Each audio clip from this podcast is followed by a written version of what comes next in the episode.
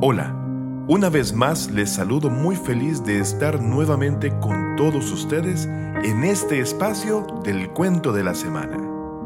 Hoy les traigo una nueva historia muy interesante, con un contenido muy enriquecedor, tanto para el conocimiento como para la fe.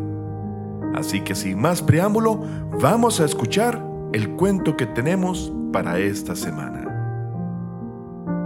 El Adán de Medianoche. Durante la época de los Omeyas, los únicos que tenían dominio y poder en el gobierno, sobre todo el vasto territorio islámico y las demás zonas que controlaba este imperio, eran los árabes. Pero en la época del califato abbásida, los persas gradualmente comenzaron a tener participación e influencia en el gobierno, ocupando cargos en el mismo. Aunque los abásidas eran árabes, no estaban conformes con ellos y su política fue apartarlos gradualmente del poder para incluir a otros pueblos como los persas, llegando incluso a prohibir el idioma árabe en algunas zonas, siendo esta política vigente hasta la época de Ma'mun. Cabe señalar que una de las desgracias que siempre trajeron los políticos omeyas, abásidas y otros en el mundo islámico fue el promover el fanatismo y el racismo, incentivando el tribalismo mientras que, como sabemos, el Islam se levantó en contra de todas estas formas de ignorancia y unió a todos los pueblos, tribus y naciones bajo una única bandera en una forma milagrosa, incluyendo a los árabes, persas, turcos, bizantinos e indostanos y demás pueblos todos bajo una misma gran nación. El Islam hizo esto poniendo en práctica el siguiente principio del Corán, que dice en el capítulo 49, versículo 13 lo siguiente. Oh gente, os hemos creado a partir de un varón y una mujer, y hemos hecho de vosotros pueblos y tribus para que os conozcáis unos a otros Ciertamente el más noble de entre vosotros ante Dios es el que más le teme. Pero los políticos omeyas y abásidas, así como otros gobernantes y emires buscadores del cargo y del poder, que siempre surgieron en un lado u otro, nuevamente encendieron este fuego inflamándolo y extendiendo el racismo y su odio. Es digno de mencionar que estos mismos elementos al poder y la mayor parte de los que agitan estos intereses es gente fanática e ignorante, que se burlan de estos sentimientos y son aquellos a quienes someten igual de peligrosos con su pensar radical y lleno de falsas ideas, quienes caen en las trampas de esas élites de poder, quienes fácilmente y sin mayor resistencia los arrastran al engaño y a enarbolar consignas y comportamientos lejos de la verdad y el bien. En la historia del Islam existen dos asuntos que se han manifestado juntos, aun siendo muy opuestos, uno obscuro y feo, y el otro luminoso y muy bello. Ellos son, por un lado, el fanatismo oscuro de los nacionalistas y racistas que se fue encendiendo a través de algunos políticos y algunas instituciones creadas por ellos. Y por otro lado, los sentimientos de hermandad y cordialidad que han acercado a diferentes pueblos y naciones, generando una hermandad e intimidad entre individuos de distintas naciones, colores, razas y lenguas, lo cual fue dominando y liderando las reuniones científicas, culturales y educativas en los centros religiosos, templos y mezquitas, así como en otros lugares comunes y generales de la vida de los musulmanes. Con todo ese engaño que los políticos aplicaban para crear discrepancias, el espíritu del Islam predominaba sobre la gente, y así blancos y negros, árabes y no árabes, persas, turcos e indostanos lograron acercarse y entablar estrechas relaciones de amistad entre sí, en donde todos participaban de dichas reuniones sin que ninguno se sintiese extranjero, sea en los grupos de estudio, en los rezos, en las mezquitas, en los ejércitos o donde fuese. Todos eran hermanos unos de otros. En los últimos dos o tres siglos, colonizadores de Occidente con amplios planes y enormes gastos de riquezas pusieron en vigor el programa del fanatismo racial y el nacionalismo en los países musulmanes y lamentablemente han tenido bastante éxito. Ellos engañaron a los musulmanes con ideas falsas para terminar saqueando en forma progresiva sus capitales materiales, intelectuales, académicos, espirituales y racionales. En este camino han sido escritos innumerables libros por autores inmaduros, lelos y desleales, siendo que aún serán escritos muchos más. Lo peor de esto es que a esos mismos individuos sediciosos, a modo de recompensa, se les otorgan cargos públicos para que profundicen sus tareas de segregación y radicalización del pensamiento. Hoy en día resulta obligatorio para cada musulmán abrir los ojos y esforzarse dentro de sus posibilidades y capacidades para derrotar y destruir las barreras de la discrepancia que han sido edificadas por políticos antiguos y modernos. Debemos evitar movernos en torno a esas falsedades y saber que ningún nacionalismo es causa real de orgullo y mucho menos nobleza. Luego de la muerte del Ma'mun, asumió el califato su hermano Mutasam, que en realidad era medio hermano, puesto que compartían el mismo padre, pero eran de madres distintas. La madre de Ma'mun era persa y la de Mutasam era turca. Por eso, Mutasam en su gobierno no armonizaba con el gusto de los persas que venían ocupando importantes cargos en el mismo. Los persas querían que el califato pasara a Abbas, hijo de Ma'mun, y Mutasam se dio cuenta de esto y es por esa razón que estaba inquieto respecto a su sobrino, muy temeroso de que con la ayuda de los persas se levantara éste para tomar el poder. Es por dicha razón que Mutasam pensó en matar a Abbas e impedir el acercamiento de los persas para que lo pudieran ayudar, siendo que sin pensarlo dos veces colocó a Abbas en una cárcel donde falleció. Luego de ello, planeó traer al gobierno a personas de otras nacionalidades aparte de los iranios. Es así que hizo emigrar a grupos de turcos que eran del pueblo de su madre a Bagdad, donde estaba el palacio de gobierno. Así, en poco tiempo ellos tomaron las riendas del poder en sus manos y desplazaron a los persas. Mutasam confió plenamente en los turcos, les abrió todas las puertas del palacio y en poco tiempo ellos tenían todo el control de los asuntos del gobierno islámico, siendo que en una movida muy inteligente ellos aprendían el idioma árabe y eran musulmanes respetuosos del Islam pero les faltaba conocimiento sobre la cultura y las costumbres que había en la capital de la nación islámica, pues habían alcanzado los cargos de poder en muy poco tiempo.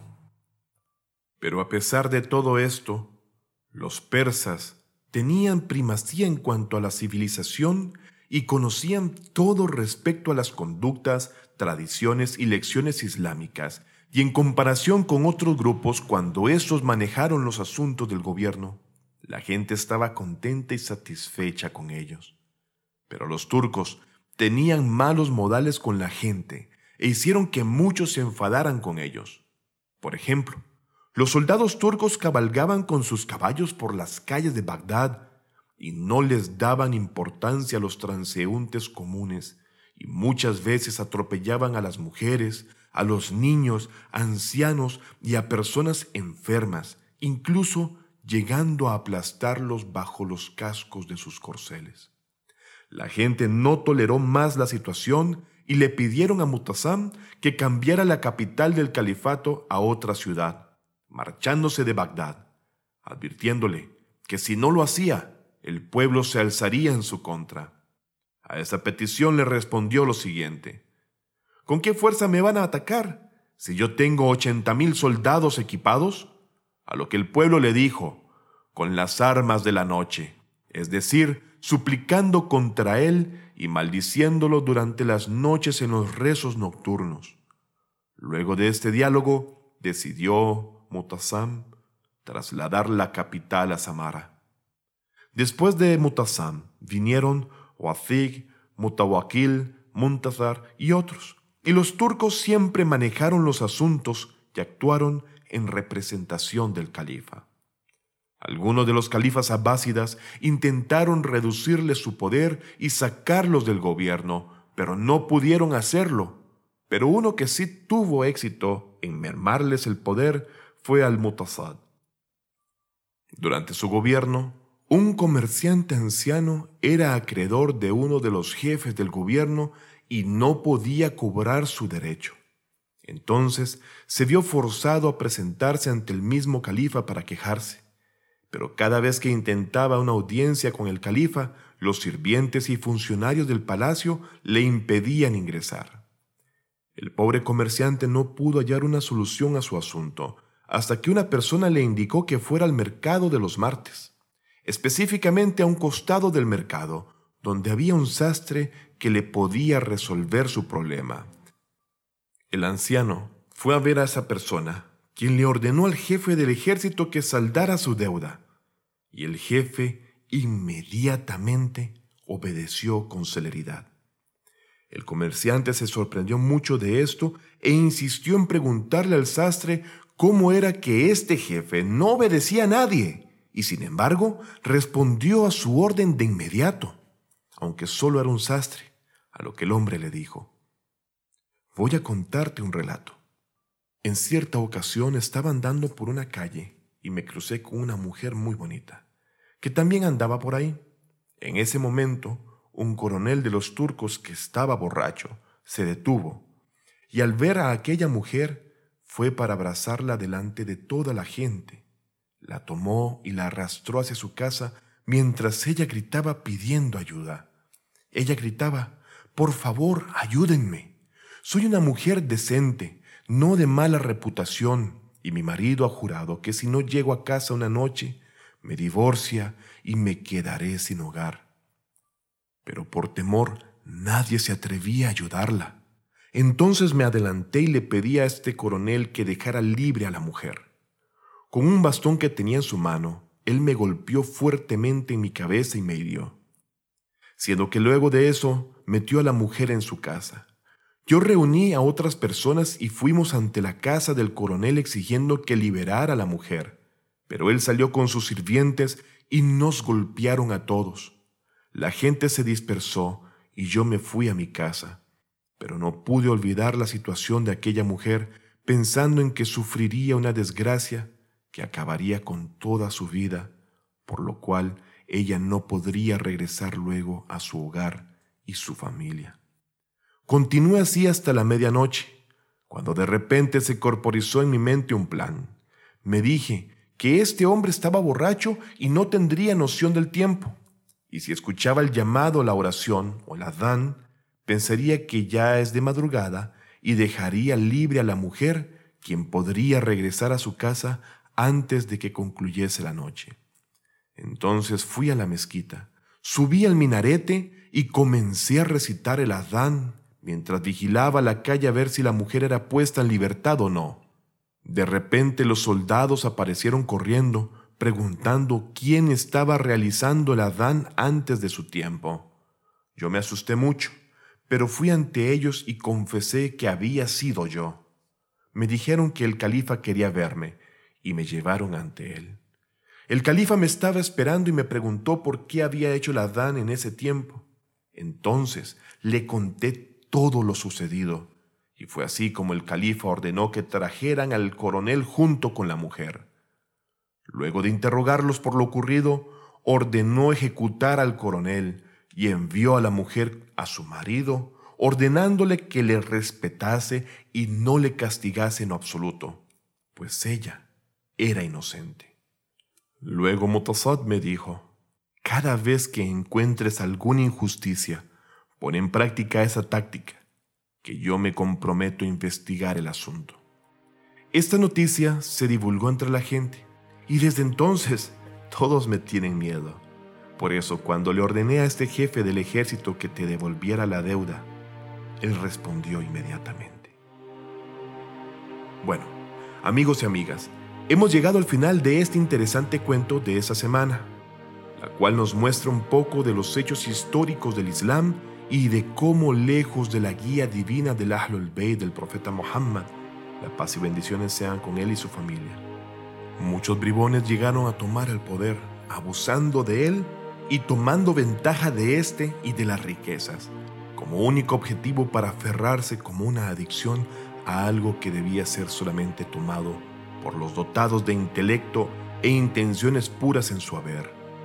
Sin embargo, les hemos mostrado solo una pincelada de historia y sus impactos sociales, políticos, culturales e incluso espirituales para que comprendamos con ellos la razón de la oposición de los puros y guiados, sabiendo las consecuencias de este desvío, así de cómo hasta hoy día se siguen repitiendo los mismos errores y cómo los pueblos son víctimas de la arrogancia de unos y la ignorancia de otros sin que exista mayor oposición. Sin embargo, y a pesar de todo esto, aún hubieron personas cuya llama de la fe y de lo correcto hicieron cumplir su deber de encomendar el bien y prohibir el mal, como esperanza de que la buena guía sigue viva y que el cambio hacia el bien es posible. Espero que haya sido de su agrado y se sume a todos los saberes que alimentan el conocimiento e iluminan su corazón. Ruego a Dios les otorgue el gran éxito y lo mejor de esta y la otra vida a ustedes y a sus seres queridos. Por favor, cuídense y hasta la otra semana. Fátima TV. Saberes que iluminan el alma. Síguenos en youtube.com slash Fátima TV ES o en nuestro sitio web fatimatv.es.